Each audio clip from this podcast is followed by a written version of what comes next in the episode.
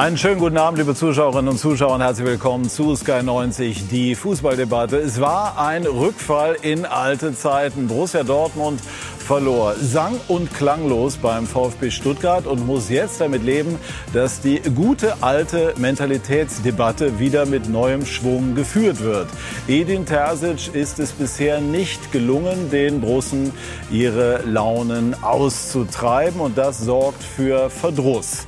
Bessere Laune dagegen haben die Bayern, die gestern mit 4 zu 2 über Heidenheim siegten und sich dabei einmal mehr auf ihren Top-Torjäger verlassen konnten. Das sind unsere Themen. Phänomen Kane, Sieggarant Girassi und ratloser BVB. Die Leistungen in dieser Saison waren selten glanzvoll. Aktuell stimmen auch die Ergebnisse nicht mehr. Das und viel mehr wollen wir besprechen mit und in unserer Runde, die ich Ihnen jetzt vorstellen darf. Unser Sky-Experte Lothar Matthäus, herzlich willkommen, glaubt, dass Harry Kane den Rekord von Robert Lewandowski, 41 Tore, knacken kann. Herzlich willkommen, Lothar. Herzlich willkommen an Hanna Reif. Die Kollegin schreibt für die TZ und für den Münchner Merkur ist die Bayern-Expertin. Und sie hat heute eine selten harmonische Jahreshauptversammlung bei den Bayern miterlebt, wird uns gleich darüber berichten. Herzlich willkommen an den Kollegen Toni Tomic, seit 2001 bei Sky als Moderator und Kommentator tätig, gebürtiger Stuttgarter und hat lange auch über den VfB berichtet. Und damit sind wir bei Alex Werle, dem Vorstandsvorsitzenden des VfB Stuttgart seit 2022. Er hat dort turbulente Zeiten miterlebt und schwebt aktuell auf Erfolgskurs. Herr Werle, ist die Champions League ein schöner Wettbewerb?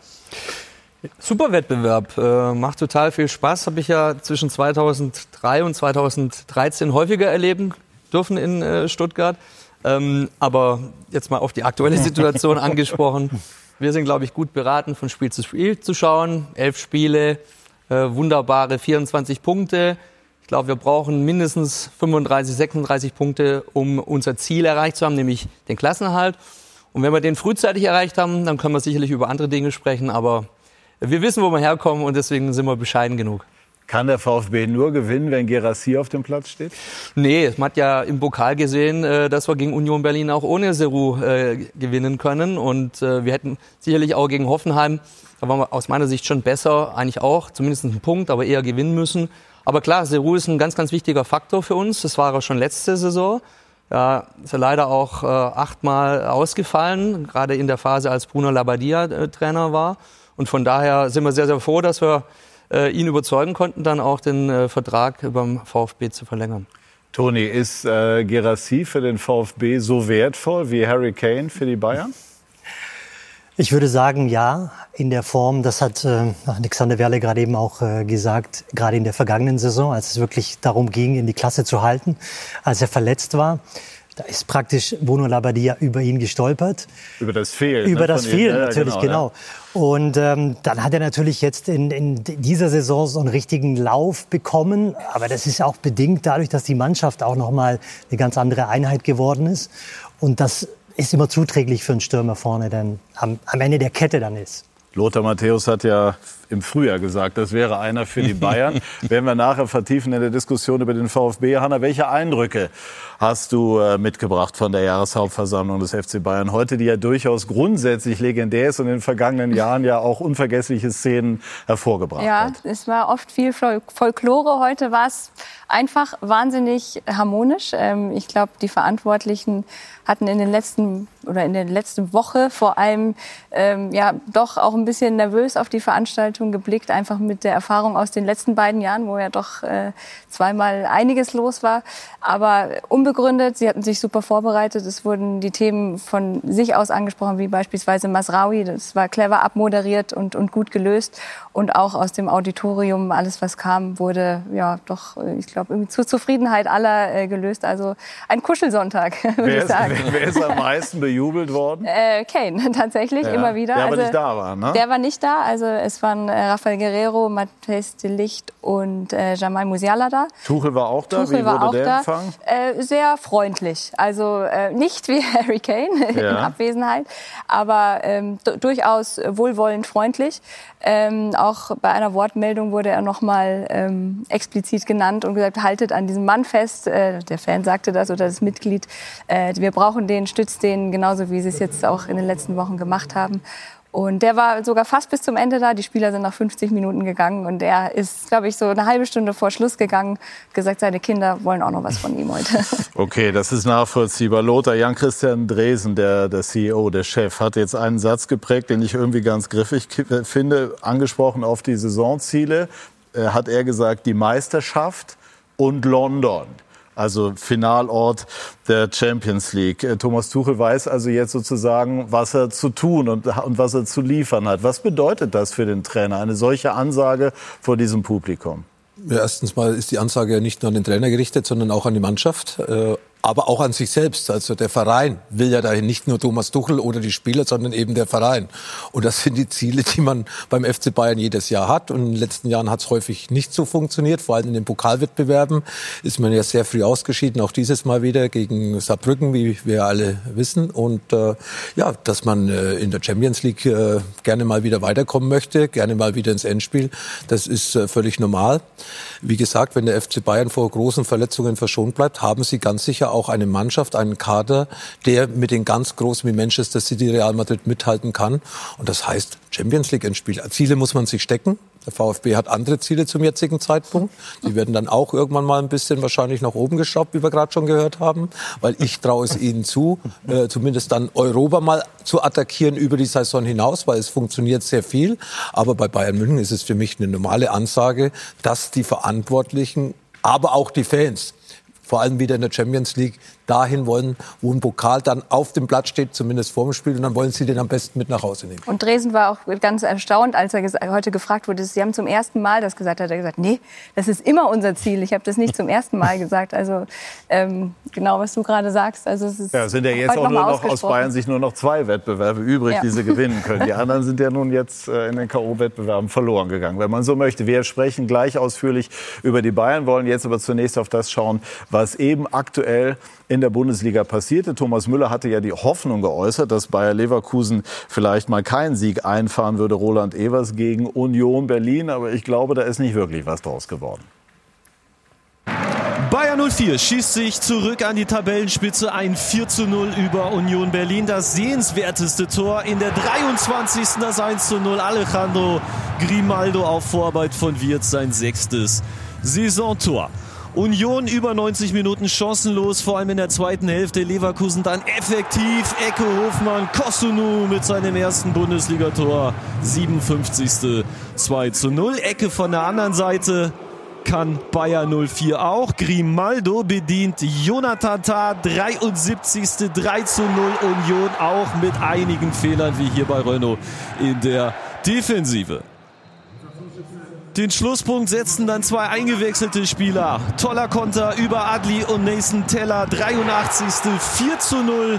Xabi Alonso und Leverkusen. 31 Punkte jetzt aus elf Spielen. Das ist eingestellter Startelfrekord von Pep Guardiola und den Bayern aus 2015. Es geht um einen Klassenerhalt. Äh, braucht's äh, Einstellung, braucht's Mentalität, braucht's äh, Körpersprache und die war heute einfach nicht ausreichend. Woran kann das liegen, dass Ihre Mannschaft eben diese Körpersprache nicht gezeigt hat? Ja, Haben Sie vielleicht den Glauben an sich selbst auch ein bisschen verloren? Nein, das glaube ich nicht. Äh, Für das wendet die Mannschaft ja in jedem Spiel auch immer wieder äh, auf. Und äh, sie hat auch heute aufgewendet. Aber wenn du solche Gegentore in der Art und Weise, wie wir sie heute bekommen haben, ja, dann ist es natürlich auch unheimlich schwer gegen wahrscheinlich zurzeit die beste Mannschaft äh, in der Liga äh, was äh, mitzunehmen. Ja, und schwer ist es auch, darüber jetzt äh, ja, zu befinden, was Union mit äh, Urs Fischer sozusagen machen soll. Er hat riesige Verdienste um Union Berlin, das steht äh, völlig außer Frage. Die Fragestellung, die man sich aber natürlich dann eben vorlegen muss als Verantwortlicher, ist, traut man ihm zu, Union aus der jetzigen Phase herauszuführen. Welcher Meinung, Hanna, bist du in diesem Punkt? Sollte Union an Fischer festhalten, zur Not mit ihm auch in die zweite Liga gehen oder irgendwann sagen, wir müssen etwas verändern, wenn wir die Liga halten wollen? Ich hatte gehofft, dass sich die Frage nicht mehr stellt, nachdem es jetzt in der Champions League zum ersten Punkt kam.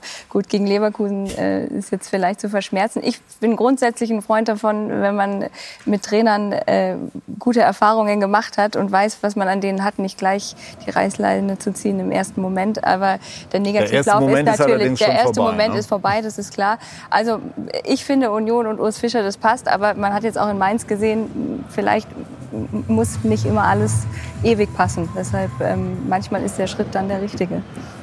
Also ich glaube auch, dass wenn es zur Trennung kommt, dann geht es von Urs Fischer aus. Mhm. Ich schätze Union als Verein so ein, dass dort die Uhren trotzdem noch mal ein bisschen anders ticken, dass sie dieses Vertrauen, das sie auch bekommen haben von Urs Fischer, trotzdem auch als Verein, gerade für die Verdienste, die er für den Verein hatte, zurückgeben wollen und sicherlich auch geduldiger sind als vielleicht in anderen Vereinen, wo die Mechanismen auch anders funktionieren, mhm. weil eben der sportliche oder der Erfolgsdruck da ist. Und ich glaube schon auch, dass Urs Fischer jemand ist, der die Mannschaft noch erreicht, weil es so immer so heißt, erreicht er sie denn? Mhm. Es ist schon interessant, wie, wie also die Mannschaft ist ja ungefähr dieselbe wie in der vergangenen Saison. Die hat einen enormen Lauf hingelegt und Gut, es sind natürlich Spieler dazugekommen, ja, wie Bonucci beispielsweise, die schon anders sind als das, was man bei Union bisher kannte. Aber diese Dynamik der, ähm, der des Negativlaufs, mhm. und wir haben ein anderes Beispiel der VfB Stuttgart, mhm. die Dynamik des Positivlaufs, bis du den endlich stoppst, das ist genau das, was, woran Urs Fischer und Union dann arbeiten müssen. Und ich glaube, die Qualität haben sie auf alle Fälle, um die Liga zu halten. Also ich glaube nicht, dass es da um den Abstieg geht. Ja, zurzeit geht es um den Abstieg. Ich äh, würde sagen, Urs Fischer hat diese Verdienste, deswegen hält man ja auch noch an ihn fest. Wenn er jetzt äh, ein Trainer wäre, der für diesen Verein nicht das geleistet hat, mhm. was er geleistet hat, dann wäre es wahrscheinlich schon Schluss. Das würde ich jetzt mhm. sagen. Diesen Bonus hat er.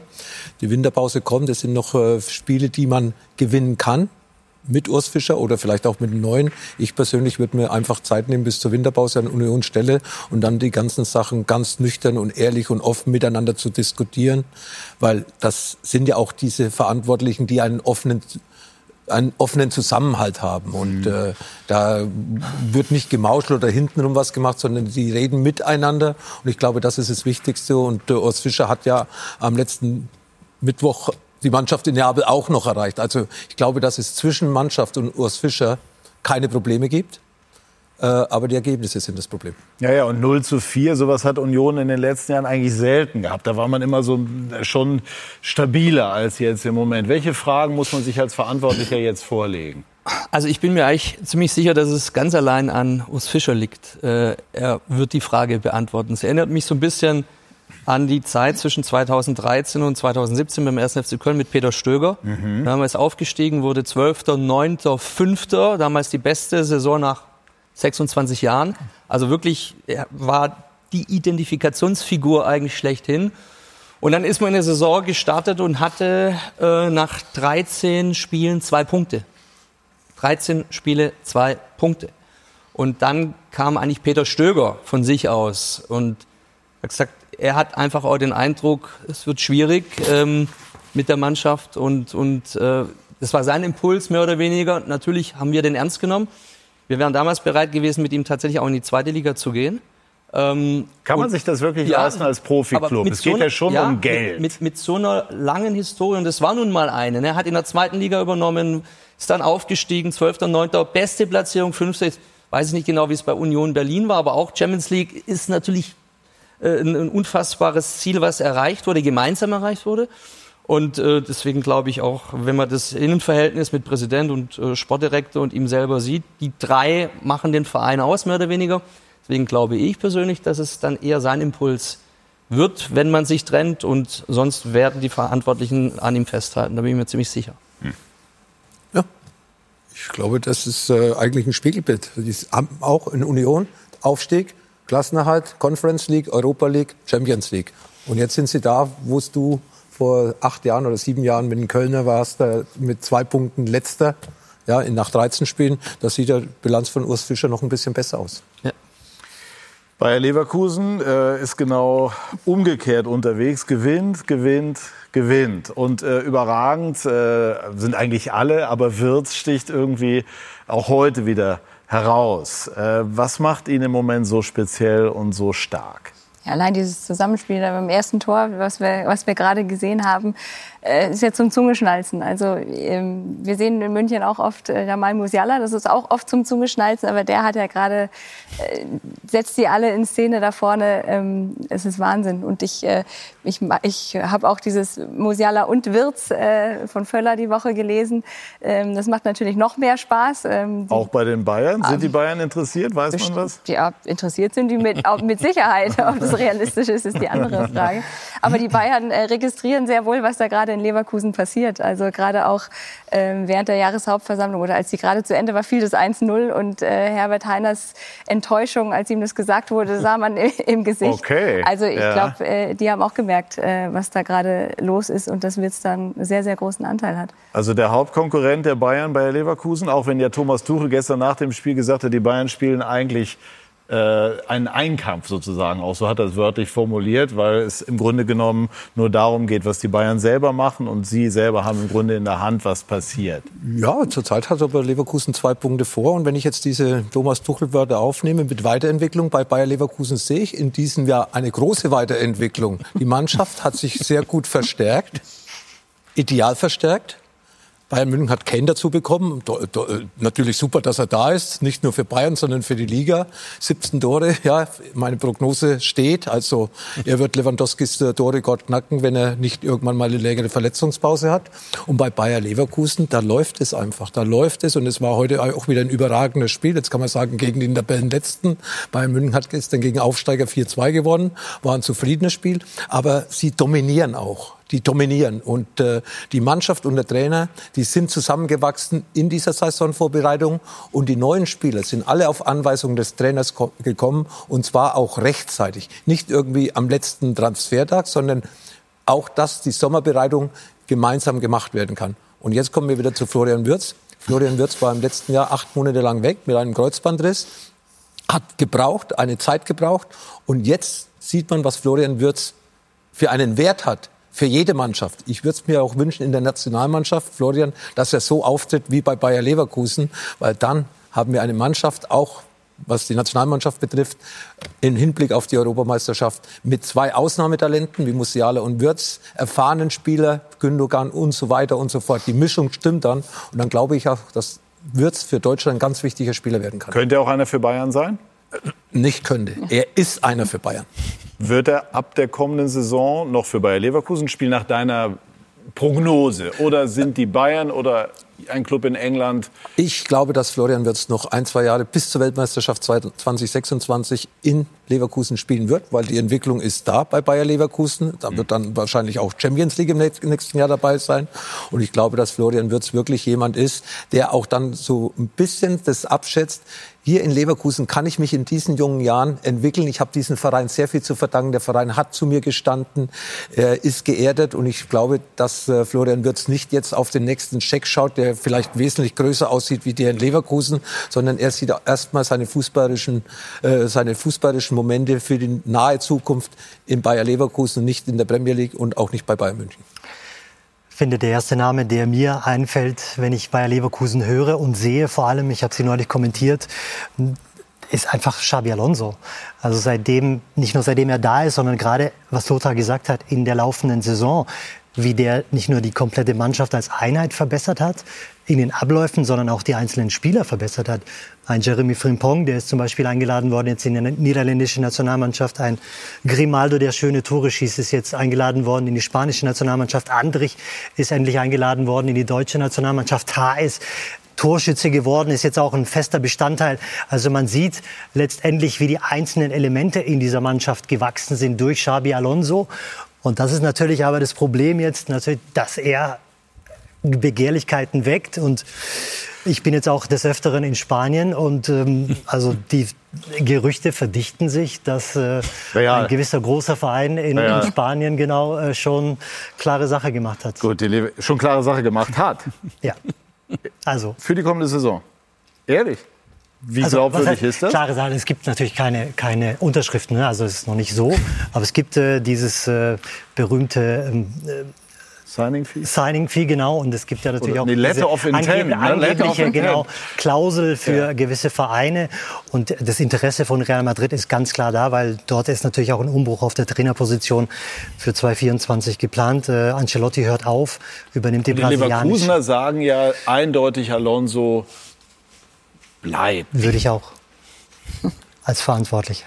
Es wird kolportiert, es gäbe eine Klausel. Das ist dann immer alles sehr kompliziert. Alex Werle grinst. Ja. Wir sprechen nachher über Gerassi. Ja, ja, aber Jetzt, da muss ich ja auch grinsen, weil ich höre ja auch immer so viel, Ja. was kolportiert wurde und auch über uns und wer da schon welchen Vertrag unterschrieben hat und, und so weiter. Deswegen, äh, ich wünsche äh, äh, dem Fernando Caro und ich wünsche auch ähm, Alonso, dass sie Zeit bekommen, da was aufzubauen. Da entwickelt sich gerade was, ist super für die Fußball-Bundesliga, dass sich da was entwickelt. Und äh, deswegen hoffe ich mal, dass deine äh, deine Informationen, deine äh, gute Informationen äh, ähm, falsch sind, sondern es tut der Bundesliga gut. Äh, er hat da wirklich jetzt ja in den, in den letzten Spielen, auch letztes Jahr schon wirklich was, was geschaffen und ähm, ja, natürlich äh, hängt es damit zusammen, wahrscheinlich auch so eine Entscheidung von Flo Würz, ähm, der ja beim FC ausgebildet wurde. ja, Sie kennen äh, ihn ja, ne? Was würden Sie ihm denn jetzt raten? Ich bin da beim Lothar, ähm, glaube ich eher, dass er bei Leverkusen bleibt. Er hat dann wirklich auch ein, ein, ein sehr gutes, ruhiges Elternhaus, die, die da sich auch nicht äh, jetzt, äh, sage jetzt mal, falsch beraten lassen, äh, sondern die ihn kontinuierlich äh, Schritt für Schritt entwickeln wollen. Deswegen glaube ich auch eher, dass er dann noch äh, bei Bayer Leverkusen vielleicht Champions League äh, mitnimmt und ein, zwei Jahre sich noch weiterentwickelt. Ähm, aber klar, hängt dann natürlich so eine Trainerfigur auch von ab und deswegen für die Fußball-Bundesliga wünsche ich mir, dass Alonso bei Bayer Leverkusen bleibt. Möchte ich auch einmal noch mal kennzeichnen. Spannende, spannende Eindrücke aus Spanien, aber das ist im spekulativen Bereich. Also wir wollen jetzt nichts in die Ja, Welt ja, setzen, was wir jetzt im Moment äh, nicht sozusagen Ich will nur sagen, überprüfen dass- können. dass, ja, ja, äh, er Real ist dort, Madrid ist ja letzt- klar. Ne? Also das ist also ein Trainer wie Alonso Ja. muss die Bayern auf Strecke interessieren, muss Real Madrid interessieren, müsste auch Liverpool interessieren. Aber im Sinne der Bundesliga, wie Alex Verles gesagt hat, wäre es natürlich ganz schick, wenn er noch so ein, zwei. Jährchen bliebe. Lothar. Ne? Ja, so. äh, ich hoffe, dass das äh, Leverkusen, das sich jetzt ja so erstmal aufgebaut hat, gezeigt hat. Xavi Alonso Rückrunde noch in der Europa League ins Halbfinale gegen AS Rom äh, weit gekommen, auch äh, die Qualifikation noch geschafft, wie, wie er gekommen ist. Glaube ich, waren sie auf Platz 13 oder so gestanden, also sehr weit hinten. Und äh, er hat da schon äh, alles umgedreht. Der Verein hat alles umgedreht und äh, sie haben jetzt äh, eben diese Erfahrung auch an Spielern geholt, die ihnen vielleicht in den letzten Jahren häufig mal gefehlt hat. Man hat immer auf junge Spieler gesetzt. Zu Florian Wirtz noch mal ganz kurz zu kommen. Florian Wirtz sollte sich das Beispiel Timo Werner und Kai Havertz nehmen. Die haben die Fortschritte nicht gemacht bei Chelsea, wie sie dorthin gegangen sind. Kai Havertz ist mittlerweile in Arsenal. Ja, die tun sich schwer. Und äh, ich glaube, dass du, wenn du solche Schritte machst, zu solchen Vereinen gehen, dann hast du keinen Welpenschutz mehr mit 21 Jahren. Dann wird gefordert und verlangt. Und ich glaube, dass es eigentlich ganz gut ist, eben dann vielleicht auch mal mit einem Titel ins Ausland zu gehen, ja, Meisterschaft, Pokalsieg oder sonst irgendwas, dass du auch was mitbringst, dass du den im Ausland dann eben was zeigst. Und deswegen würde ich einen jungen Spieler immer raten, Spielpraxis, Spielpraxis, Spielpraxis, weil wenn er dann mit 23, 24 irgendwo hingeht, dann kann er immer noch genügend Geld verdienen. Spannender Aspekt. Wir sprechen jetzt über das, was gestern in Stuttgart passierte. Sehr schön für den VfB. Kompliment, war eine tolle Leistung aus Dortmunder Sicht. Frank Buschmann stellte sich das gestern anders dar. Da war es eine richtige Enttäuschung.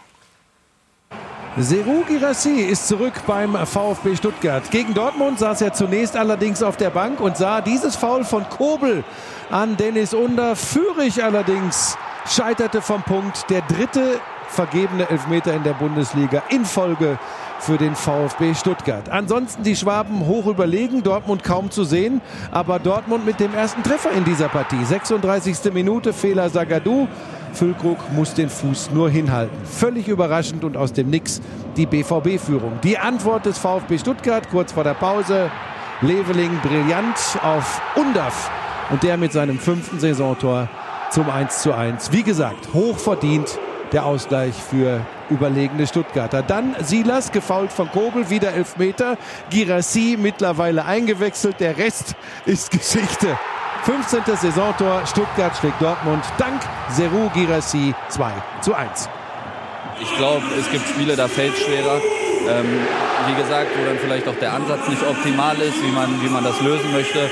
Ähm, weil da steht immer auch eine andere Mannschaft, äh, eine andere gegnerische Mannschaft auf dem Platz. Ich glaube, dass wir heute einfach da sehr viele Probleme mit hatten. Aber ähm, also ich sage jetzt nicht, dass es, also mir fehlt es nicht an Leidenschaft oder Engagement oder sonst was. Ähm, das wäre mir zu leicht, weil wir haben ja trotzdem versucht, wir haben ja äh, trotzdem getan und ähm, man merkt dann einfach, glaube ich, dass wir ähm, muss man leider so ehrlich zugeben, gegen, gegen viele, viele gute Mannschaften teilweise unsere Grenzen aufgezeigt bekommen. Und ähm, da muss man halt aktuell auch mal zugeben, dass diese Mannschaft dann vielleicht ein 2-1-Ergebnis aktuell besser sind als wir. Obwohl wir meiner Meinung nach das Material dazu haben, besser zu sein.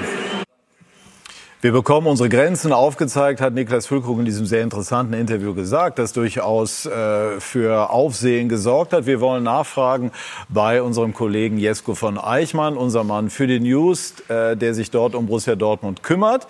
Jesko, vielen Dank, dass du dir die Zeit nimmst und uns das ein bisschen einordnest. Wie viel oder welche Wellen hat speziell äh, das Interview von Niklas Füllkrug äh, beim BVB geschlagen? Äh, schon große Wellen. Ne?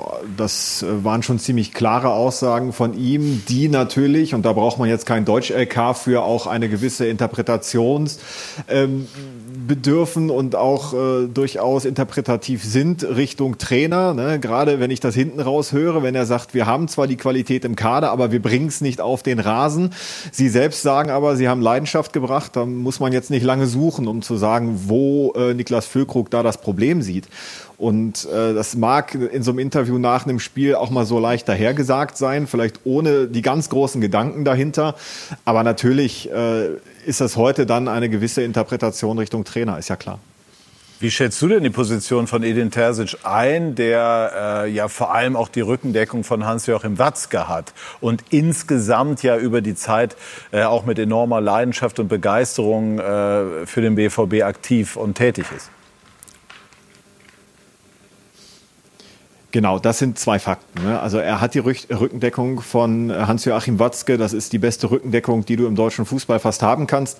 Und er ist halt äh, bei den Fans anerkannt, weil er eigentlich einer von ihnen ist. Und das ist manchmal vielleicht auch so ein bisschen sein Problem, dass er vieles, was passiert, sehr persönlich nimmt, sehr emotional aufnimmt, dass er da vielleicht manchmal so den, ja, den kühlen Blick nicht bewahren kann, weil er halt diesen Verein Borussia Dortmund so sehr lebt. Ähm, aktuell gibt es keine Trainer Trainerdiskussion beim BVB. Sie sind aber auch noch auf Platz 4. Das kann sich heute Abend, wenn Leipzig gewinnt, auch noch ändern. Dann sind sie nicht mehr auf Platz 4. Dann haben sie den Champions League-Rang verlassen.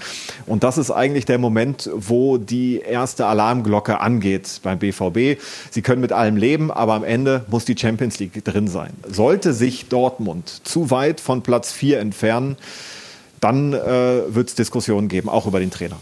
Warum sind diese Schwankungen immer wieder da? Zwischendurch hatte man in dieser Saison den Eindruck, dass die Leistungen zwar nicht mit Glanz und Gloria versehen sind, aber die Resultate da sind. Das ist im Moment auch nicht der Fall. Woher kommt dieses Auf und Ab? Ja, ich habe die Frage befürchtet. Ähm, es, ist, es, ist, für mich ganz schwer. Ich tausche mich natürlich auch mit Kollegen aus. Ähm, für die ist es genauso schwer. Wir gehen aus einem Newcastle-Spiel raus, wo die Mannschaft in der gleichen Besetzung, wie sie in Stuttgart angefangen haben, ganz wunderbar funktioniert haben. Newcastle war nicht gut, das gehört zur Wahrheit dazu, aber Dortmund war stabil. Dortmund hat durchaus auch kreativ gespielt, angeführt von einem überragenden Julian Brandt. Dieser äh, am, in der Champions League überragende Julian Brandt wurde in Stuttgart zur Hälfte ausgewechselt, weil ihm selbst der einfachste Ball im Konter 15 Meter ins Ausversprungen ist. Eine wirklich griffige Erklärung habe ich nicht. Bei dem einen und anderen mangelt es wahrscheinlich dann auch auf höchstem Niveau an der Qualität. Es ist aber tatsächlich, das ist auffällig, wenn sie schlecht spielen, dann oft auch äh, sind dann Gegner, die entweder personell klar besser sind, wie zum Beispiel Paris und Bayern, zwei Spiele, wo Dortmund keine Chance hatte oder sehr, sehr gut drauf, wie jetzt eben der VfB Stuttgart, der ein hervorragendes Spiel gemacht hat, keine Frage. Natürlich in der ersten Hälfte, gerade in der ersten halben Stunde praktisch eingeladen wurde von Borussia Dortmund Fußball zu spielen. Aber das, das fällt schon auf, dass sie gegen Mannschaften, die sehr harmonisch, sehr gut spielen oder halt personell sehr gut besetzt sind, einfach ihre Leistung nicht abrufen können. Jesko, vielen herzlichen Dank. Das Blau übrigens im Hintergrund ganz interessant. das ist mir jetzt so aufgefallen. Das ist Skyblau. Das, ist Skyblau. Sehr gut. Das Skyblau. Keine, keine, keine Message. Sehr gut, alles klar. Das habe ich mir auch nicht anders gedacht. Dankeschön, Ja, die Jesko. Fans sind da sensibel. Ja, mir, die genau, aber sensibel. ich wollte es deswegen aufklären. Dankeschön, Jesko.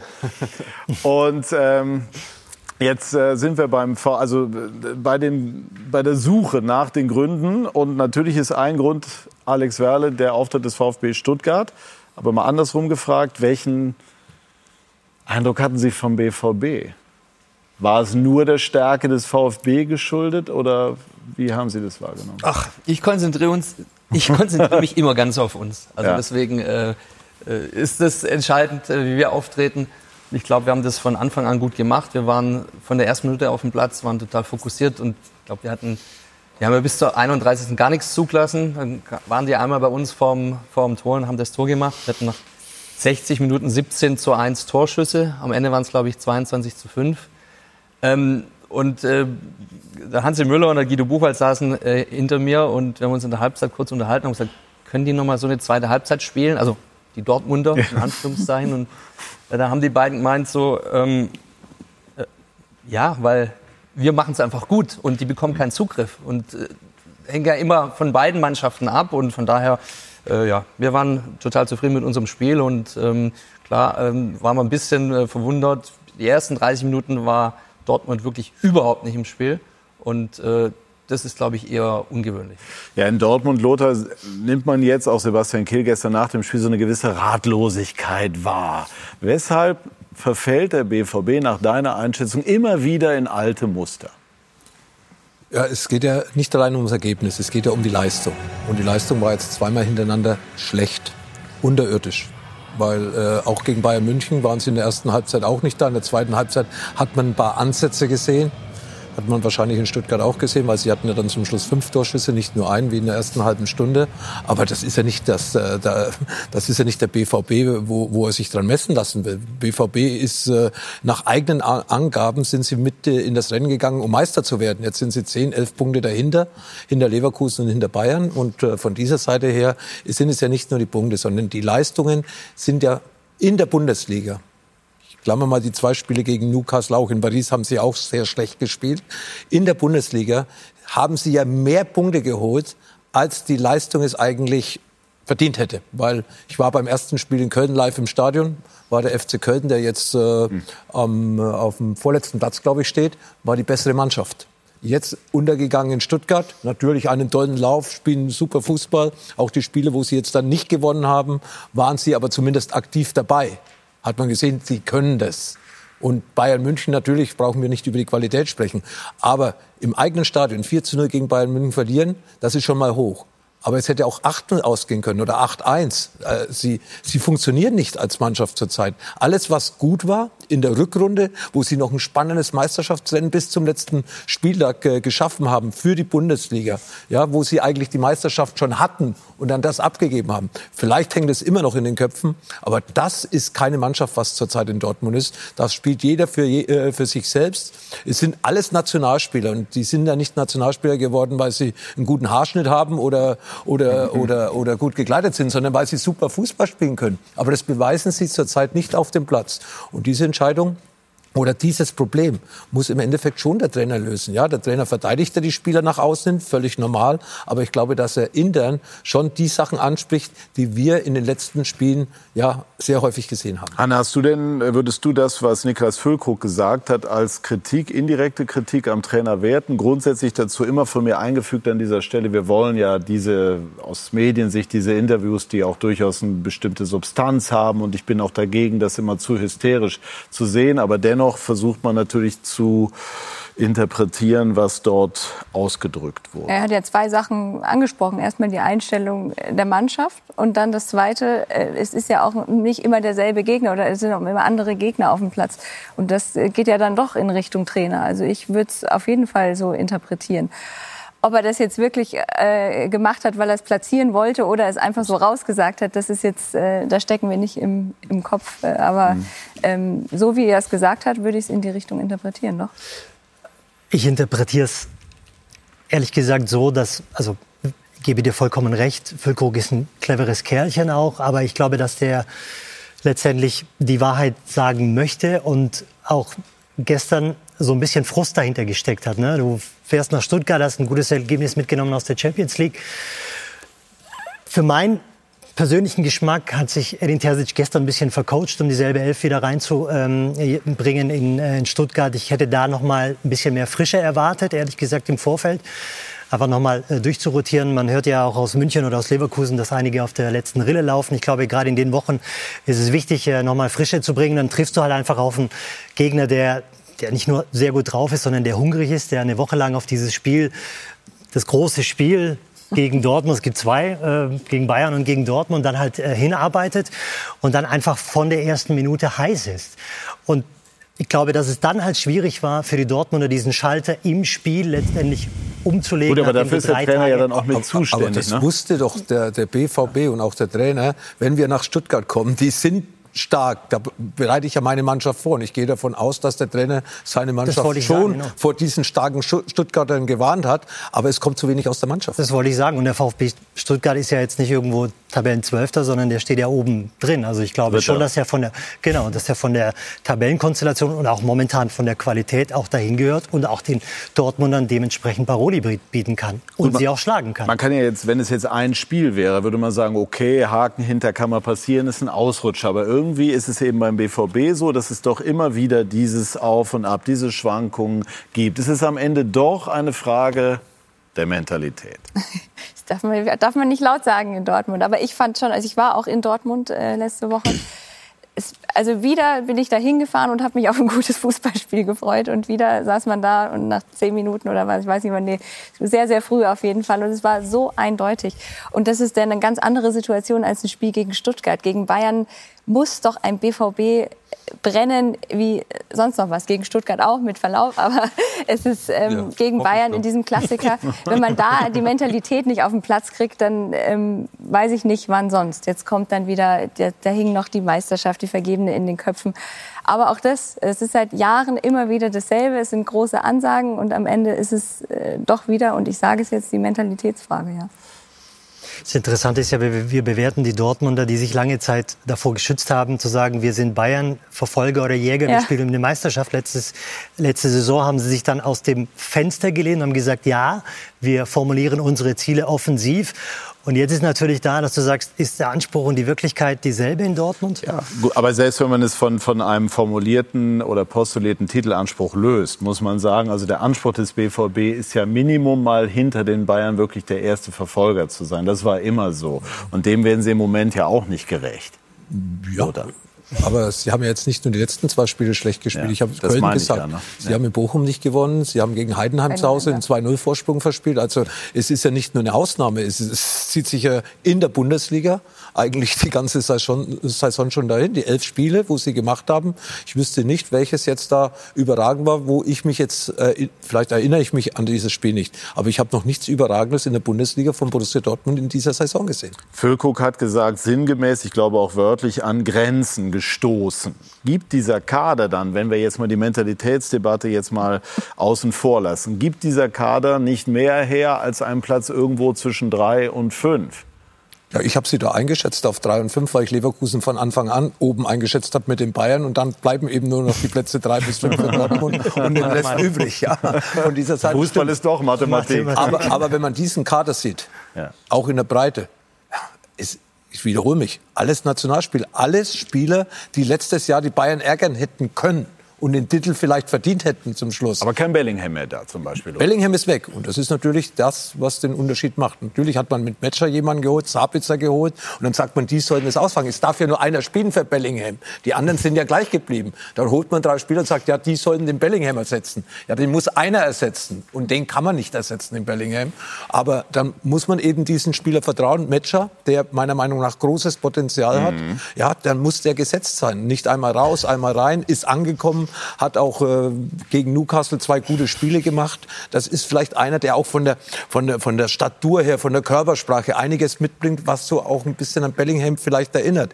Julian Brandt hat im letzten Jahr ein Riesenspiel gemacht gegen Newcastle, weiß ich, hat aber im letzten Jahr nicht so diese Position gespielt, weil da hat Malen und Adjemi gespielt über den Flügel. Vorne waren Stürmer drin, Haller, Füllkrug oder Haller. Wenn die die Bälle bekommen, machen die die Tore. Brandt ist aus dem Mittelfeld gekommen und danach war äh, Bellingham. Und das hat funktioniert. Und jetzt spielt Malen oder Adeyemi, Brand spielt ein bisschen weiter außen. Auch da haben sich einige Positionen verschoben. Und äh, die Mannschaft ist die gleiche im Endeffekt wie letztes Jahr ohne Bellingham. Aber es sind ja neue Spieler dazugekommen. Und allein einen Spieler dann so einen Unterschied zuzuschieben, das glaube ich nicht. Also ich glaube, dass in der Mannschaft einige Spieler zurzeit im Endeffekt nicht performen, wie man es von ihnen erwartet. Und das müssen Sie verändern in den nächsten Wochen. Und wir sprechen jetzt oder drängt es Sie noch was? Sonst kämen wir langsam zum VfB. Ja, gerne, immer. Ja, immer, so ein Sätzchen. immer super, aber also trotz allem, ne, wir haben elf Spiele, sind wir 21 Punkte. Ja. 22 Punkte ist Champions League Kurs, wir haben am Ende 68, haben immer gereicht. Sie sind im Pokal Achtelfinale, sie sind in der Champions League dabei. Ich weiß, dass wir in der Unterhaltungsindustrie sind im Fußballbusiness und ich weiß, dass zwei Niederlagen hintereinander dann immer gleich alles in Frage stellen. Aber auch letztes Jahr hatten sie schlechte Phasen. Am Ende hätten sie eigentlich Meister werden müssen gegen Mainz, also sind nochmal rangekommen. Deswegen, aber das ist vielleicht mein persönliches Problem. Mir geht es immer noch zu schnell, dann wieder sofort alles in Frage zu stellen. Und wenn ich jetzt eine Trainerdiskussion höre, mal ernsthaft. Wir haben jetzt hier keine Ja, Trainerdiskussion. ja, aber, in, aber geführt. ich habe es ja schon gelesen. Ich habe übrigens bei uns auch gelesen. Ja, das, fand ich- ich, das fand ich total äh, bemerkenswert. Habe ich gelesen in einem äh, sehr renommierten Magazin. Äh, wir hatten nach acht Spielen sieben Siege und eine Niederlage. Also völlig ungewöhnlich für uns. Und dann haben wir 2-3 gegen Hoffenheim verloren, hätten eigentlich gewinnen können, müssen und haben dann ähm, in, in ähm, Heidenheim verloren. Und dann stand da tatsächlich die vermeintliche Krise des VfB. Wegen zwei Spielen. Also wir hatten dann immer noch zehn Spiele, hatten wir sieben gewonnen und drei verloren. So, und jetzt haben wir wieder ein tolles Spiel gemacht gegen Dortmund. Also das heißt, jetzt sind wir nicht mehr in der Krise. Also ich, ich kann damit, mir geht es echt zu schnell. Also sorry, da bin ich wahrscheinlich zu alt für, aber mir geht es echt zu schnell. Gut, aber wir versuchen Vermeintliche Krise nach aber zehn das Spielen, nach zwei auch- Niederlagen. Ja, Äh, hätte ich jetzt, aber ich, ich kann jetzt nur über das sprechen, was wir hier machen. Also ich Ja. hätte dem VfB nach zwei Niederlagen keine Krise Ach, sozusagen froh. ange- Gut, ne? Da können wir jetzt mal alle tief durchatmen. Und äh, beim BVB versuchen wir das ja jetzt auch sozusagen äh, nicht hysterisch, aber doch auch mit der kritischen Elle. Ja. Das ist der Respekt, Die, den die, man die Vereine- Leistung in der Bundesliga. So. Wir loben Ja. ja, auch die zwei Genau. Spiele gegen Newcastle. Äh, Und der Ja. Pokal kommt ja der BVB jetzt zum VfB auch. Ihr habt ja da Ja, ein Wiedersehen Nikolaustag, anscheinend. Ne? genau. Genau. Sechster. Richtig. Alles ganz geil zu sehen. Und wir haben ja eben auch Also drei, drei Top-Spiele, ne? nicht nur gegen Bayern und Dortmund in der Bundesliga, sondern Dortmund kommt nochmal. Genau. Und wichtig ist auch, dass, das ist auch bewusst so, hier hat keiner über eine Trainerdiskussion geführt. Terzic genießt die Rückendeckung von Sammer. Die Frage ist aber, warum der BVB nicht konstanter ist. Und das finde ich so eine seriöse Frage, die man in so einem Format auch seriös diskutieren können sollte. Aber ich habe Ihren Punkt wa- verstanden. Ja, alles gut. Oder warum Also- performt die Mannschaft nicht in, in, in, in der Qualität, was man von ihr erwarten kann? So. Das Genau. ist es, ja. Da geht es wieder um die Performance. Die Punkte, ja, in der Bundesliga, okay. Aber von dieser Mannschaft erwartet man eben mehr Leistung und vor allem auch mehr Souveränität und Dominanz. So, alles ganz friedlich. Jetzt sprechen wir über den VfB Stuttgart, der rausgefunden hat aus der Krise. Nein, Quatsch, also der wieder, der wieder in die Erfolgsspur Ich zurückgefunden komme da hat. rüber zum Umarmen. Ja, ja, genau, das sehen wir gleich nochmal, das Bild. Ne? Äh, und zwar nach, äh, wir melden uns gleich wieder nach einer ganz, ganz kurzen Pause und sprechen dann über den VfB Stuttgart.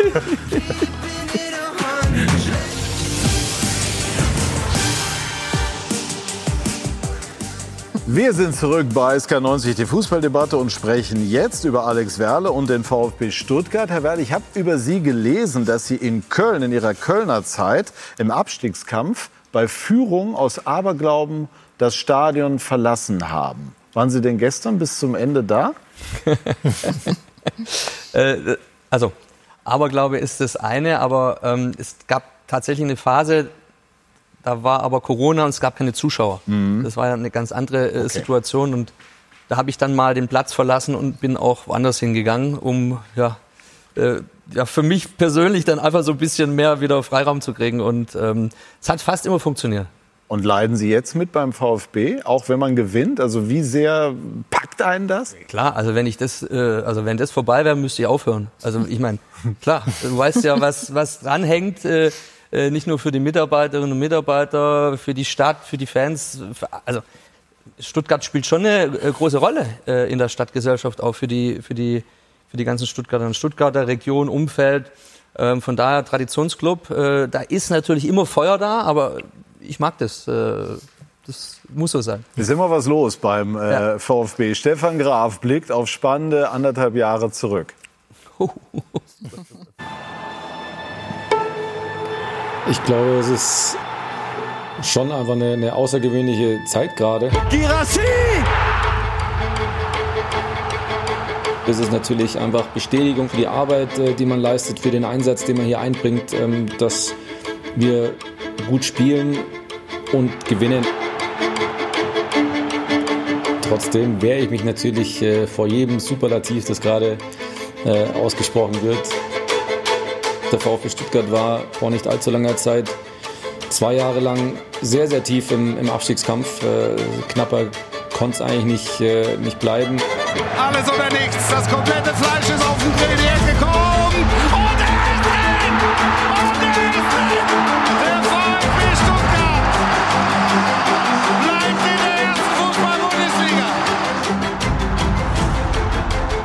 Werle, also das sind Spiele, die kosten Jahre des Lebens, kann ich mir vorstellen. Das ist unfassbar einfach. Ne? In der 86. machen wir auch den entscheidenden Treffer. Und jetzt ist ja, genau! Ja, genau, von da gibt es Frage. Ich war dann äh, natürlich Teil der, der letzten Saison und musste miterleben, wie, wie lange wir, wir zittern mussten. Und Gyrassi. Gyrassi auf den Weg, bringt den Klaus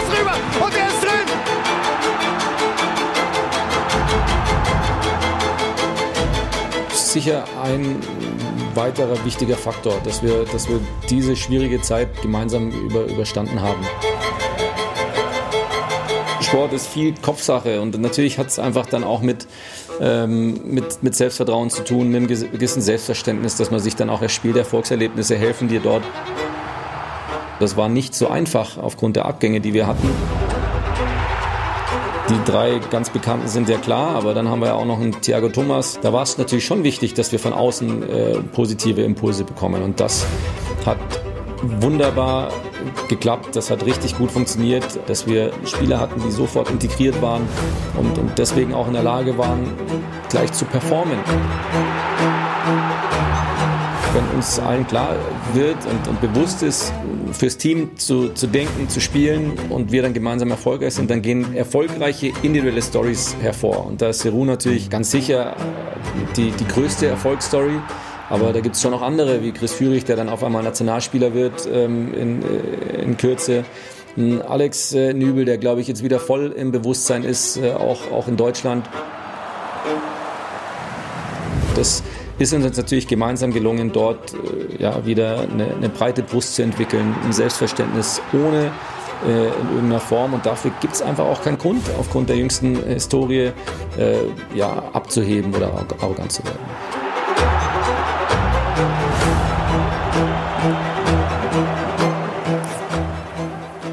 Und ich habe mich gefragt, was Alex Werle mit mir macht, wenn der VfB deutscher Meister wird. Ja, lass dich überraschen. Erleben wir das jetzt? Ob wir beide das in unserem Leben noch erleben, ich weiß es nicht. Aber wenn, dann musst du dich warm anziehen. Alle. Okay, dann bin ich vorbereitet. Warum ist der VfB nach deiner Einschätzung so stark unterwegs, obwohl, wir haben es eben gehört, ja doch der ein oder andere namhafte Abgang zu verzeichnen war? Weil der ein oder andere namhafte Abgang gut ersetzt wurde. Also ich würde sagen, neben Leverkusen der spannendste Kader der Liga und vor allem hat man einfach eine Spielidee. Der spannendste Kader im Sinne auch von Potenzial. Ja, ja. Und, und vor allem, äh, die stehen für einen Fußball, den sie spielen wollen und den ziehen sie auch durch. Also ich bin, freue mich deshalb total aufs Spiel gegen Bayern. Ähm, ob das dann auch der Fall sein wird, ähm, weil das machen nicht viele Mannschaften. Also siehe Dortmund, äh, die wollten bestimmt auch anders auftreten und es ist nicht gelungen. Deshalb, ähm, ja, also wenn es läuft, dann läuft's. Und wenn es so läuft, weil man von seinem eigenen Weg überzeugt ist, umso besser. Man musste ja große Angst haben um den VfB, denn äh, sie haben ja im Sommer Endo verloren. Sie haben äh, Mavropanos. Mavropanos, natürlich äh, Sosa. großer Name, Sosa. Sosa davor, Kalajdzic auch schon, verloren, ne? Ja. Mangala ist gegangen. Ja. Also das sind schon auch gewisse Leistungsträger in den letzten Jahren gewesen, die allerdings auch sicherlich so ein bisschen unter Welpenschutz standen, auch wenn sie mal schlechter gespielt haben. Ähm, die Mannschaft ist in den letzten Jahren gerade durch extreme Erlebnisse auch gegangen. Äh, Aufstieg in die Bundesliga, tolles erstes Jahr gespielt. Also erinnert mich so ein bisschen an diese Saison, äh, wo man einfach ohne Handbremse tollen Offensivfußball gespielt hat. Ne? Sosa, Kalajdzic, das war ja dann so diese große Kombination, immer über links vorbereitet die Tore. Ähm, dann allerdings dieser Last Minute, ähm, wir haben es gerade eben gesehen, Klassenerhalt, das sind ja extreme Erlebnisse, die eine Mannschaft prägen. Und trotzdem haben sie noch mal so eine Saison wie in der vergangenen Saison hin, hingelegt. Und deswegen war es irgendwie nicht so richtig erklärbar, warum die Mannschaft nicht zusammengewachsen ist. Aber jetzt finde ich, und das hat man auch schon in der vergangenen Saison gegen Ende gesehen, als Sebastian Hoeneß übernommen hat, man weiß ja, Traditionsclubs sind schwere Tanker, die kann man nicht unbedingt mit einem Manöver schnell auf Kurs bringen, aber man hat schon positive Signale gesehen, was seine Idee ist. Und dann hat er natürlich die Vorbereitung wunderbar genutzt. Und man muss natürlich auch dann ein Kompliment an die Kaderplaner in Stuttgart geben, die dann dementsprechend auch wirklich gute Positionen besetzt haben. Und vor allem, wir reden alle über Siro Girassi, aber da ist für mich ehrlich gesagt ein, ein Spieler, der so ein bisschen unterm Radar fliegt, mit Dennis Undaff, der sicherlich auch noch einer ist, der, wenn Girassi nicht spielt oder zusammen mit Girassi, sicherlich einer ist, der Top-Leistungen abrufen kann. Er hat ja auch einen spannenden Weg hingelegt, trifft jetzt auch im Moment, aber ich würde Lothar Matthäus gerne einmal äh, danach fragen, warum er so früh gesehen hat, welches Potenzial in Gerassi schlummern, schlummern könnte. Denn du hast tatsächlich im Frühjahr gesagt, das wäre einer für die Bayern. Und da hatte er noch nicht diesen Monsterlauf, den er zuletzt hatte. Ja, weil er alle Fähigkeiten hat, die ein Torjäger gebraucht. Und ich habe ja auch das letzte Jahr mitbekommen, da hat er elf, elf Tore, glaube ich, gemacht bei einem Abstiegskandidaten. Das ist ja, ist ja vergleichbar mit 25 Toren bei einem Champions League-Kandidaten. Also ja, da ist er nicht so eingesetzt worden. Dann war er auch lange Zeit verletzt. Ja, deswegen war ja der VfB ja auch in der Situation äh, in dieser Saison gestanden, dass sie nicht äh, von hinten weggekommen sind, weil ein Spieler wie er gefehlt hat in wichtigen Spielen. Und äh, er ist schnell, er ist technisch gut, er setzt seinen Körper ein, äh, er ist schlitzohrig, er hat alles, was ein Stürmer braucht. Und nicht nur mit langen Läufen, mit seiner Geschwindigkeit, sondern auch im Strafraum weiß er genau, wie er sich zu bewegen hat. Und das macht ihn so stark. Und deswegen ja, kann der VfB sich glücklich schätzen, ihn, äh, ja, ihn gekauft zu haben, beziehungsweise mit Vertrag ausgestattet. Ich glaube, er hat auch eine Ausstiegsklausel. Die will man natürlich, äh, oder ich würde ihn an Stuttgarter Seite so schnell wie möglich versuchen, diese Ausstiegsklausel zu entziehen mit ein bisschen obendrauf. Aber dafür sitzt ja da drüben jemand, der vom Fach kommt. Genau, wie lange, wie, wie lange können Sie Gerassi noch halten beim VfB? Na ja, gut, die Frage wurde uns ja im, im Sommer auch gestellt. Ne? Und äh, da wurde ja auch jeder, jeden Tag berichtet, wo er überall hingeht und wo er schon unterschrieben hatte und, und so weiter. Und äh, für uns ist ja entscheidend das persönliche Gespräch mit, mit ihm, aber auch seinem Umfeld. Und äh, von daher wussten wir, wir haben ihm aus unserer Sicht damals ein sehr, sehr gutes Angebot gemacht.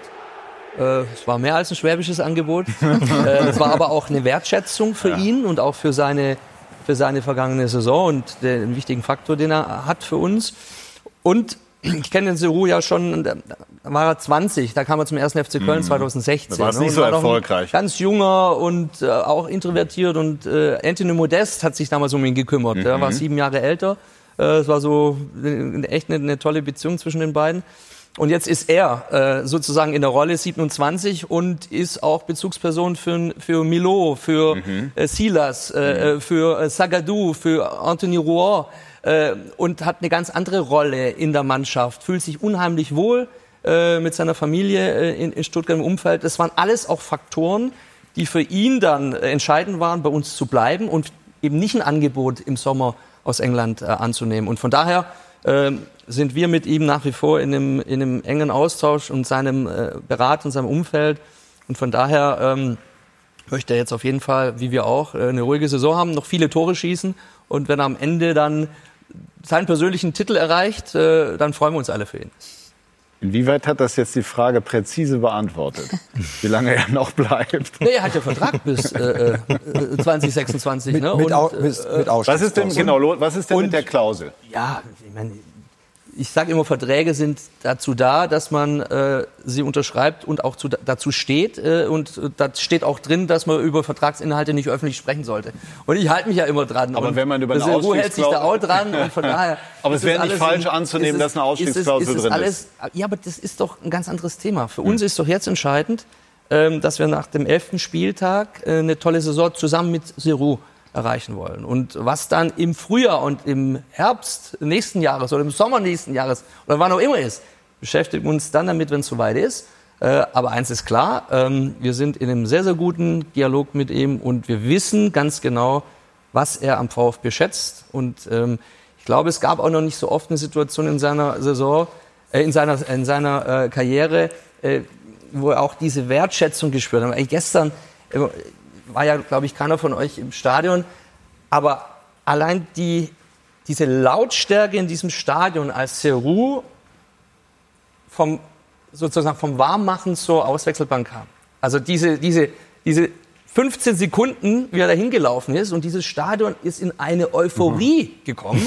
Unfassbar. Also als ob du drei Tore gleichzeitig geschossen hättest. Ja. Und das macht schon auch was aus mit einem. Ne? Und von daher, ähm, ja, äh, wir sind froh, dass er da ist. Ja, aber dann, dann Ja. sofort verlängern, würde ich sagen, oder? 26 Und ist Lothar, er du bald. kennst uns doch, oder? Ja. Also wir sind doch Ihr- dauerhaft ihr im seid ja im Gespräch. Austausch. Wir sind dauerhaft im Austausch, dauerhaft im Gespräch.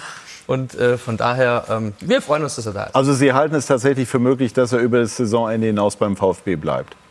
Ja, er hat erstmal Vertrag bis 2026 ja, und äh, er fühlt sich hier wohl. Er, er ist in der Mannschaft äh, nicht nur integriert, sondern absoluter Führungsspieler in dieser Mannschaft, Leader. Das heißt, er selber hat sich in den letzten Jahren auch entwickelt und hat jetzt eine ganz neue Rolle seiner Karriere. Und von daher, das, das äh, schätzt er auch. Und wie gesagt, ähm, wir sind froh, dass er da ist. Welchen Anteil hat Sebastian Hoeneß an diesem Höhenflug? Versteht er, also sagen wir mal, den Kader und auch die Qualität dieses Kaders besser als seine Vorgänger? Also Sebastian kam ja im April in eine Situation, die war unfassbar schwer. Wir waren 18. Ne, äh, und äh, hatten einen, ich glaube, er kam, wir haben ihn montags verpflichtet, dann mittwochs haben wir in Nürnberg Pokal gespielt und dann am Sonntag war das ganz, ganz wichtige Spiel in Bochum. Ja, und äh, wir haben 1 in Nürnberg gewonnen und 3-2 in, in Bochum. Das heißt, total positives Erlebnis. Dann kam das 3-3 gegen Dortmund, war auch sensationell. Ich glaube, 95. Das 3-3. Wir waren zur Halbzeit mit 0-2 Mhm. zurück und hatten eine rote Karte gegen uns, Maropanos. Unfassbares Spiel. Das heißt, die ersten drei Spiele waren einfach auch positive äh, Momente und dann glaubt ja auch eine Mannschaft relativ schnell, ja, der hat einen klaren Plan, eine Idee und ähm, und ja, und er hat vom ersten Moment, an, das muss ich wirklich sagen, in, einer- in einer schwierigen Situation eine Ruhe ausgestrahlt, trotzdem ein Selbstbewusstsein, dass jeder auch genau wusste, das ist sein Plan. Und dann hatten wir schon. Ähm, Liegt das in der Familie bei dem Nachnamen?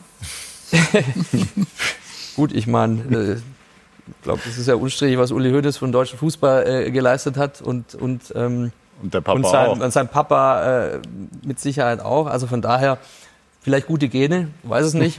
Frage ich ihn mal äh, ähm, morgen. Nee. Wir haben ja dann schon im, im Mai, das war ja dann auch eine schwierige Situation, weil wir nicht genau wussten, in welche Richtung das geht. Geht's erste Liga, zweite Liga. Wir haben auch ganz klar gesagt, ähm, wenn wir runtergehen, werden wir das äh, Ziel mit Sebastian in Angriff nehmen, wieder aufzusteigen. Deswegen haben wir dann auch schon die Kaderplanung frühzeitig in dieser schwierigen Phase äh, mit äh, Fabian Wohlgemuth, Christian Gentner, den Chefscouts, ihm dann ange angetrieben. Und äh, da habe ich schon gesehen, wie akribisch er auch arbeitet. Also wir mussten ja beide Szenarien abbilden. Erstligaszenario, Zweitliga-Szenario. Und das war echt ein gutes Miteinander. Wir hatten dann 27 Transferaktivitäten im Sommer. Das darf man nie vergessen. Also 17 äh, Spieler haben den Verein verlassen oder wurden verliehen. Zehn sind neu dazugekommen.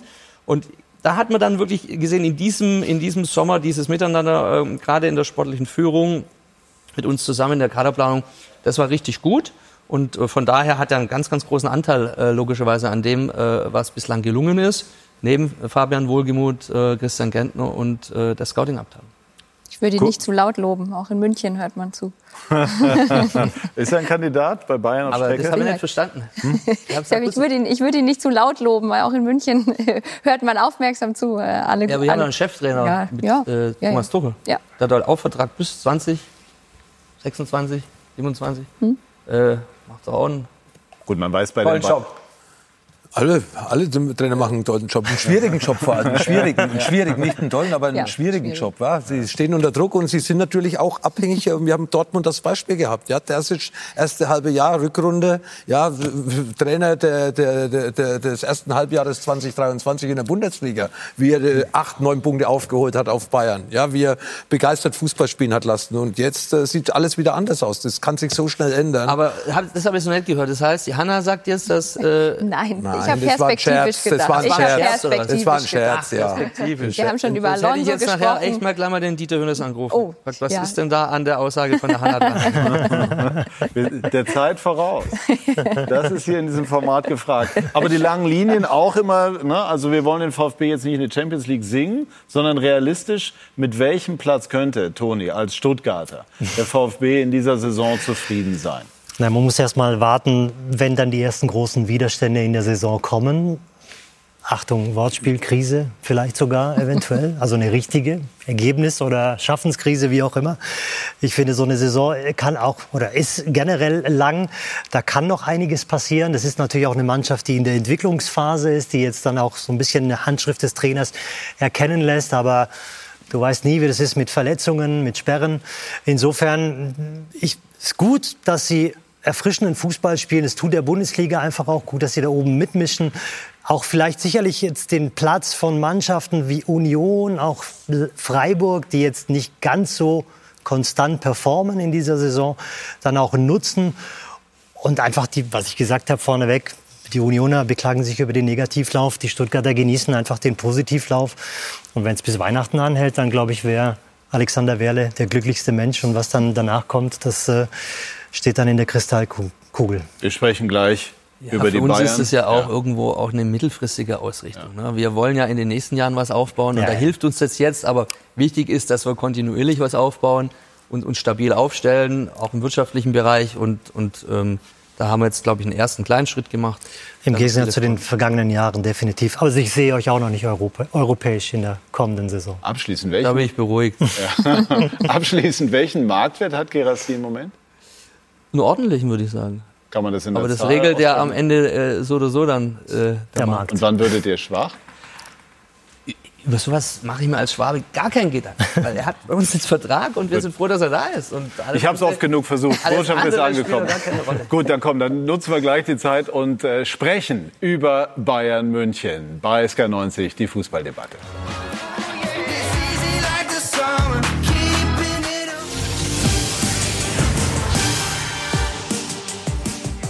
Wir haben schon mehrfach in dieser Sendung festgestellt, zurück bei SK90 die Fußballdebatte, wie schnelllebig der Fußball ist. Und auch die Bayern haben das mal wieder erfahren, denn sie sind vor gut zehn Tagen ausgeschieden im Pokal. Aber seitdem hat sich die Stimmung schon wieder gedreht, denn die Reaktion darauf war Bayern-like. Abgerundet gestern Hansi Küpper vom Sieg gegen Heidenheim. Kane trifft und trifft an einem Tag, an dem die Bayern wackeln, aber nicht fallen. 14. Minute, erste Aktion von Kane, direkt drin das Ding. Das war das 1 zu 0.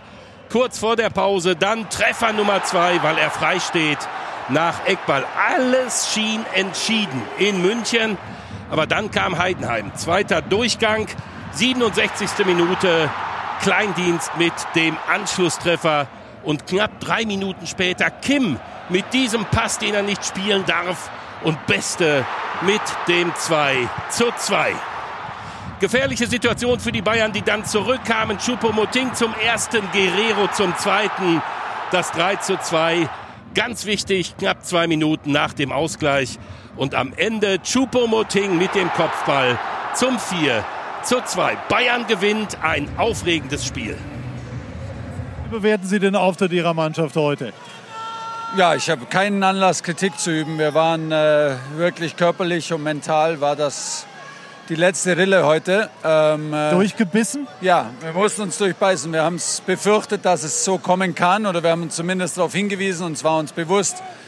Und die Reaktion nach dem 2-2 war absolut top, auch nochmal noch mal eine Schippe draufzulegen. Natürlich waren wir vorher nicht gut, aber wie gesagt, die Erwartungshaltung so in dieser Woche, heute einen frühen Anschluss zu haben nach Mittwoch, zwei sehr intensive Matches auch für den Kopf, viele, viele Wechsel. Ich bin äh, sehr froh und dankbar für die drei Punkte und äh, habe es der Mannschaft auch so gemacht. Dickes Kompliment. Lothar, um mal das geflügelte Wort aufzunehmen, das du geprägt hast, haben die Bayern in der vergangenen Woche durch die drei Siege einen Entwicklungsschritt gemacht? Äh, ja, aber vielleicht auch nicht den ganz großen, wie es nach dem Dortmund-Spiel war, weil eben Dortmund zur Zeit ja auch in Stuttgart so, äh, sagen wir mal, ja, sich gehen hat lassen. Ja, also, aber natürlich äh, wieder die optimale Punktausbeute, ja, auch gegen Galatasaray. Wenn man ganz ehrlich ist und jetzt äh, nicht nur die Nadel im Heuhaufen sucht, das Tor von Galatasaray 10 cm abseits, das Tor von Kane 10 cm kein Abseits. Äh, Alfonso Davis beim Stande von 0 zu 0. Mm, Andere Schiedsrichter zeigen ihm die zweite gelbe Karte, dann hat er gelb-rot und dann spielt man mit einem Mann weniger die letzten 20 Minuten. Also da gehört dann auch der, das Spielglück dazu und das haben sie zurzeit gehabt, vor allem gegen Galatasaray, sowohl in Istanbul als auch zu Hause. Gestern dann eben wieder zurückgekommen nach vielen Wechseln, wo dann Heidenheim dann auf 2 zu 2 geholt hat. Und punktemäßig kann man nicht sagen. Ich bleibe aber dabei, dass äh, eben in dieser Mannschaft noch mehr Qualität steckt, wie sie zurzeit auf dem Platz zeigen. Aber die Ergebnisse stimmen. Muss denn die Mannschaft in dieser Phase das überhaupt zeigen? Auch zu deiner aktiven Zeit war es ja so, dass man im Herbst eigentlich immer nur die Grundlage gelegt hat für spätere Erfolge, die Resultate gezogen hat, aber nicht immer zwingend geglänzt hat. Das ist richtig, ja, absolut. Aber wir erwarten natürlich eben auch von einer Mannschaft wie Bayern München mit diesem Potenzial, das die Mannschaft eigentlich hat. Gestern sind natürlich viele Wechsel, aber die Wechsel waren alle richtig, die haben funktioniert. Ich glaube, beim ersten Tor waren drei Spieler äh, mit dabei, die Thomas Tuchel eingewechselt hat. Also auch da ein gutes und glückliches Händchen gehabt, der Trainer. Hm. Und er musste viel umstellen. Also das kommt ja, ja, auch hinzu. Also ich meine, da waren wieder Fehler dabei, auch gestern von Kim. Das wäre jetzt gegen einen größeren Gegner, wenn es nicht schon 2-0 steht, auch anders ausgegangen. Aber er hatte dreimal allein die Verteidigung umgestellt mit seinen ganzen Wechseln. Und, und den Verletzten. Auch. Er musste. Gegen, ne, er muss ja auch Belastung ja. noch steuern. Upamecano kommt aus einer Verletzung beispielsweise. So das muss dann, man schon dann muss man das ja in der Bewertung auch äh, mit, mit einbeziehen. An welchem Punkt sind die Bayern denn jetzt unter Tuchel?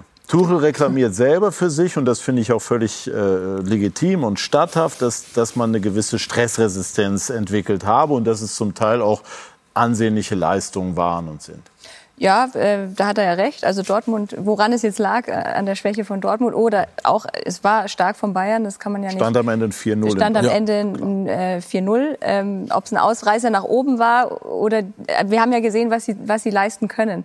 Ähm, ich finde aber, und das sagt er ja auch selber, manchmal ist Glänzen nicht diese Gala-Vorstellung, sondern manchmal ist es so wie gestern auf der letzten mhm. Rille, das Glänzen, dieser schnelle Rückschlag. Und da haben sie ja wirklich in den letzten Wochen außer in Saarbrücken, ähm, immer wieder gezeigt, dass sie das vielleicht im Vergleich zur Vorsaison äh, gelernt haben und in, in diesem Punkt, in der Stressresistenz, in dem Zurückkommen ähm, doch besser geworden sind. Drohte das Bild durch das Pokal aus in Saarbrücken zu verrutschen, weil das einfach ein weiterer nicht errungener Titel unter Tuchels Regie war und ist? Ja, ich meine, die Antwort ist eindrucksvoll äh, gekommen, aber wenn dagegen Dortmund nicht äh, so eine dominante äh, Leistung und vor allem so ein klares Ergebnis gestanden hätte, dann weiß man schnell, wie es geht. Dann ist in München auch äh, das Wort Krise sehr schnell wieder da. Ähm, ich saß äh, letzte Woche lang mit äh, Jan-Christian Dresen zusammen, äh, eine Stunde am Tisch und als das äh, Pokal aus nochmal zur Sprache kam, das Einzige war, dass er nicht auf den Tisch gehauen hat, aber er hat gesagt, verdammt nochmal, wir wollten nach Berlin. Also der Stachel sitzt auch noch äh, sehr, sehr tief. Es mhm. hilft jetzt nichts. Abhaken, weitermachen. Aber ähm, das wird die ganze Saison immer wieder. Bei jeder Pokalauslosung wird man merken, hoppla, wir sind nicht mehr dabei. Und macht natürlich den Druck in den anderen beiden Wettbewerben umso größer. Klar. Ja, das hat der Dresen heute auch gesagt. Also die weiteren Saisonziele, Meisterschaft und äh, das Champions League-Finale zu erreichen. Welchen Anteil hat Harry Kane an der aktuellen, nennen wir es mal, Entwicklung der Bayern? Ich glaube, das Auffällige bei den Bayern in dieser Saison, jetzt mal Weiterentwicklung dahingestellt oder nicht, ist einfach, dass ihnen eine gewisse defensive Stabilität, die sie über die letzten Jahre ausgezeichnet hat, einfach nicht gegeben ist. Das liegt sicherlich, sicherlich daran auch, dass der, die Nummer eins nicht da ist. Das liegt sicherlich auch daran, dass neue Abwehrspieler integriert werden mussten, dass auch. Also Sie haben ja in Fehler, Dortmund 4-0 gewonnen. Ja, ja, nein, ich meine jetzt aber generell über die, mhm. äh, über die Ergebnisse, weil sie momentan ist es so, dass sie mehr Tore schießen, als dass sie fangen, bis auf dieses Ergebnis ja. in Darmstadt und, und äh, Dortmund ausgeklammert. Und sehr großen Anteil hat natürlich dann jemand, der bislang 17 Mal getroffen hat. Ne? Wenn Sie jetzt dann gegen Heidenheim 4-2 gewinnen, das ist sicherlich nicht der Anspruch, dass Sie zwei Gegentreffer kassieren. Aber Sie haben auch davor sehr viele Gegentreffer kassiert, die sie eigentlich so nicht gerne hätten. Und ich weiß, dass Thomas Tuchel sicherlich auch noch mal einen anderen Verteidiger und vor allem auch noch einen Sechser gerne gehabt hätte für diese Saison. Eine andere Art von Sechser, als es Kimmich zum Beispiel ist. Und deswegen ist, glaube ich, dieser Punkt, dass sie einfach zu viele Gegentreffer kassieren, das ist etwas, was ihn ärgert. Haben aber in der Bundesliga schon auch häufig zu Null gespielt, haben auch gegen Freiburg, gegen Bremen und so weiter zu Null gespielt. Darf man auch nicht vergessen. Aber sie kassieren auch in der Champions League viele mm. Treffer. Und vor allem immer nach also individuellen Manchester. Fehlern. Also das ist es mm. ja. Es war viermal äh, Darmstadt, ja, sie machen, Istanbul, sie machen schon auch viele Saarbrücken gestern. Also das ist Darmstadt, jedes die rote, Mal Darmstadt die rote Karte. Ja, mm. gut. Aus dem Fehler. War kein Gegentor, war, war rote Karte. Ja, genau. Ja, Karte, ja, genau. Aber, ja, genau ja. Kann Kane diese 41 Tore knacken oder Girassi? Überlasse ich den beiden. Also der bessere möge die Torschützenkanone äh, bekommen. Vielleicht kommt noch ein dritter dazu, man weiß es ja nicht.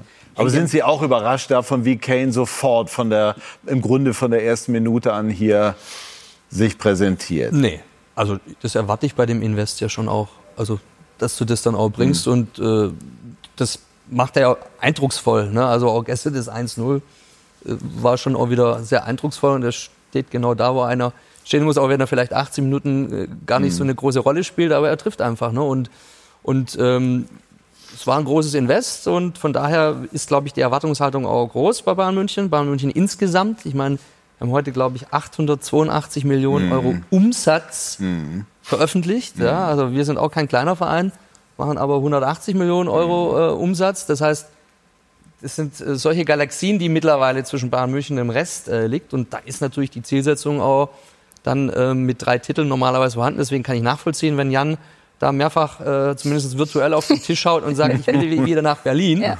äh, kann ich total nachvollziehen. Ähm, und deswegen ist ja auch schön, dass äh, Leverkusen diese Saison vielleicht bis zum Ende dabei ist. Wie viele Tore? Ja, Lothar? Harry Kane. Tore. Wir reden immer über Tore. Ich rede über die Person. Ja, die Tore sind wunderschön für Bayern München, für ihn persönlich. Wie viele Tore hat er denn drin, wenn du sagst, er wird es schaffen, also Lewandowskis ja. Rekord zu brechen? Ja, 45 würde ich sagen, kann er schaffen, auch mit dieser Unterstützung, die er in der Mannschaft hat. Aber mhm. wir reden immer davon, wir haben Gerassi gesehen, letztes Jahr war er lange Zeit verletzt, dann, äh, dann wird es wahrscheinlich nicht klappen. Also mhm. Er ist mit Erfahrung hierher gekommen, deswegen hat man, er ist ja kein junger Spieler, er hat Erfahrung äh, international, Kapitän der englischen Nationalmannschaft, Persönlichkeit, ja, und äh, die hat man ja mitgekauft. Das war ja im Paket mit eingerechnet, nicht nur die, die Torquote, die er bei Tottenham hat, sondern eben auch der Name, der klangvolle Name, äh, auch nach außen hin, internationale Vermarktung, ja, Trikots Kane werden verkauft mhm. äh, am Fließband. Und äh, 20.000 Führ Führungsspieler bei Bayern. Ist ja nicht nur Torjäger, er ist ja auch Führungsspieler. Und äh, er ist mehr Führungsspieler wie Lewandowski, weil er auch in dieser Verantwortung sich stellt. Interviews gibt mit den Fans, die, die Selfies und alles Mögliche. Und ich glaube, genau so einen Typ hat Bayern München gesucht und gebraucht, um eben auch nach außen die Leute zufriedenzustellen. Nicht nur mit den Toren, sondern eben auch mit seiner Art und Weise, wie er hier in München von Anfang an aufgeschlagen hat. Und jetzt ist auch noch die Frage, ob die Bayern äh, nicht nur einen Hurricane brauchen, sondern auch einen neuen Sportvorstand. Max Eberl, der Name wird gehandelt. Und Herbert Heiner hat sich heute im Anschluss an die Jahreshauptversammlung dazu geäußert. Also ich kann zwei Dinge dazu sagen. Zum einen, wir haben mit der, der FC Bayern hat mit der Freistellung von Max Eberl bei Leipzig überhaupt nichts zu tun. Und zum anderen werden Sie Verständnis dafür haben, dass ich äh, äh, solche Dinge nicht in der Öffentlichkeit äh, äh diskutiere. Personalien werden bei uns intern äh, diskutiert und auch entschieden, aber das mache ich nicht öffentlich. Aber ansonsten denke ich, dass wir eine sehr konstruktive Aufsichtsratssitzung morgen haben werden. Wir sind sportlich gut unterwegs. Finanziell ist der Verein auf gute Beine gestellt und das werden wir morgen versuchen weiter zu verbessern. Konstruktive ja äh, Aufsichtsratssitzung heißt dann übersetzt äh, und bezogen auf die Personalie Eberl was? Also die Personalie wird definitiv äh, auf den Tisch kommen, da bin ich mir sicher. Ähm, ich glaube, so ist es zumindest an uns äh, auch herangetragen worden, in diesem ganzen Vorstand, ähm, der ja aktuell auch nur aus drei Personen besteht, geht es im Moment aber auch noch ein bisschen um Strukturverteilung. Wer macht was? Ähm, neuer Vorstandsvorsitzender Dresen, neuer Finanzvorstand Diederich Jung, der schon lange da ist. Aber auch da ähm, wird, glaube ich, an der Struktur noch mal ein bisschen was verändert werden. Aber es sind sich alle einig, der Sportvorstand fehlt. Also es heißt ja dann immer gerne, äh, Christoph Freund kann in diese Rolle reinwachsen. Das mag sein, aber der fehlt jetzt. Ähm, und dessen sind sich, glaube ich, alle einig. Auch wenn es nicht alle gerne sehen. Also ich, äh, auch Dresden, äh, Dresden hat mir wiederum gesagt, wie gerne er Transfers äh, abwickelt oder hat zumindest Hm. davon geschwärmt, wie viel es ihm Spaß macht. ähm, äh, Ja. Klar, das wird natürlich dann in Zukunft äh, wieder in einer anderen Konstellation sich finden müssen. Aber er hat es auch in einem achtköpfigen Gremium irgendwie mitgemacht. Wird morgen die Personalie Eberl klargezogen, Lothar? Ich, äh, sie wird ja schon über Jahre gespielt zumindest. War ja bei war ja vor einigen Jahren schon an Max Eberl interessiert. Äh, vor allem der Name Uli Hoeneß ist dann wieder ins Spiel gekommen. Und äh, ich glaube, wenn Uli was wollte und es damals nicht begonnen, äh, bekommen hat und es jetzt bekommen kann, dann wird er ganz sicher diesen Namen morgen nochmal spielen und auch durchsetzen. Macht es Sinn?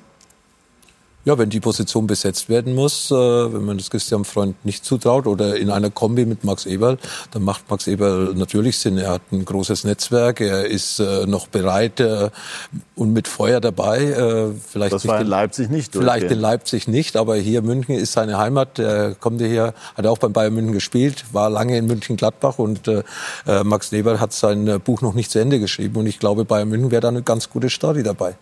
Was glaubst du? Ich glaube auch, dass all die Attribute, die jetzt Lothar aufgezählt hat, sicherlich zu einem Profil, zum Jobprofil eines ähm, Sportvorstands bei Bayern passen. Und insofern glaube ich schon auch, dass die naheliegende Lösung Max Eberl ist. Alex Werle mit all ihrer Erfahrung. Tippen Sie auch, dass die Bayern äh, die Personalie Eberl vollziehen?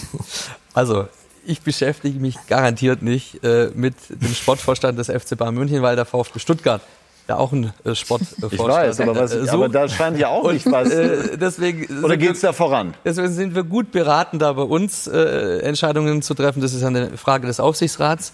Ähm, aber ich bin grundsätzlich äh, fest davon überzeugt, dass ein Bundesligist äh, in der, im höchsten operativen Organ einen Sportler haben äh, muss, ob das in der Geschäftsführung oder im Vorstand äh, der Fall ist und äh, hängt im Wesentlichen aber auch davon ab, äh, wie die Profilgestaltung zwischen Sportdirektor und Sportvorstand dann äh, sein soll. Ich war nicht bei den Gesprächen dabei, als Christoph Freund verpflichtet wurde vom Rollenverständnis. Ich glaube, davon hängt es ein Stück weit ab. Aber wie gesagt, ich bin weit weg davon, den Kollegen aus München hier irgendwelche Hinweise oder Empfehlungen zu geben. Und dann wird es beim VfB spruchreif. Wohlgemut wird ja durchaus noch gehandelt. Ne? Ja gut, das ist die äh, Aufgabe des Aufsichtsrats. Also äh, der Aufsichtsrat äh, unterschreibt den Vertrag des Sportvorstands. Äh, ich glaube, äh, wir haben schon häufiger intern über die Personalien gesprochen. Letztendlich Vollzug melden muss der Aufsichtsrat. Aber um bei Freund zu bleiben, da hat Herbert Heiner heute in seiner Rede schön gesagt, ähm, wir brauchen wieder äh, Stageman-Spieler vom Campus. Und das, diese Geschichte will der FC Bayern schreiben. Also da ist ja auch, äh, er, er, das kann er ja auch, das macht er, das hat er in Salzburg bewiesen. Mhm. Ich glaube aber nicht, dass er unbedingt der Mann ist, der super gerne immer in der ersten Reihe steht und die Spiele kommentiert. Also es sind viele Aufträge verteilt worden. Ja. Ne? Und Louis van Gaal soll sich, äh, oder Thomas Tuchel soll sich auch an Louis van Gaal orientieren So und so weiter. Also die Bayern, Bayern haben verschiedene, verschiedene äh, Aufgaben jetzt sozusagen zugewiesen. Leo, bist wieder zurück.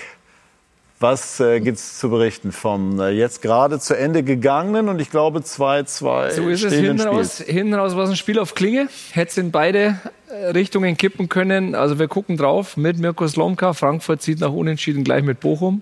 Sechstes Remis schon, elfter Spieltag. Bemerkenswerte Bilanz. Ähm, ja, wir freuen uns drauf und Leipzig haben wir auch noch. Zu später Stunde. Wir dürfen heute ein bisschen länger aufbleiben. Absolut. Ja, also dann viel Spaß dabei. Und äh, wir sind eigentlich äh, am Ende dieser Runde. Wir haben alles soweit besprochen. Was mit Gerassi ist, werden wir dann irgendwann sehen. Was mit eurem Sportvorstand auch. Max Eberl werden wir möglicherweise morgen erfahren.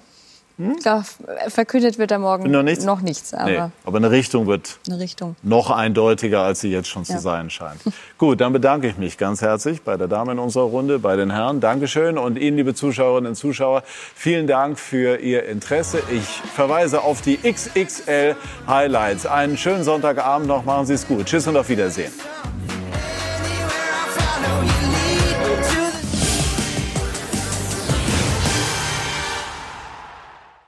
This is your invitation to a masterclass in engineering and design. Your ticket to go from zero to 60 with the Lexus Performance Line. A feeling this dynamic is invite only. Fortunately, you're invited. Experience the exhilaration of the Lexus Performance Line and some of the best offers of the year on select models at the Invitation to Lexus sales event, now through April 1st. Experience amazing at your Lexus dealer.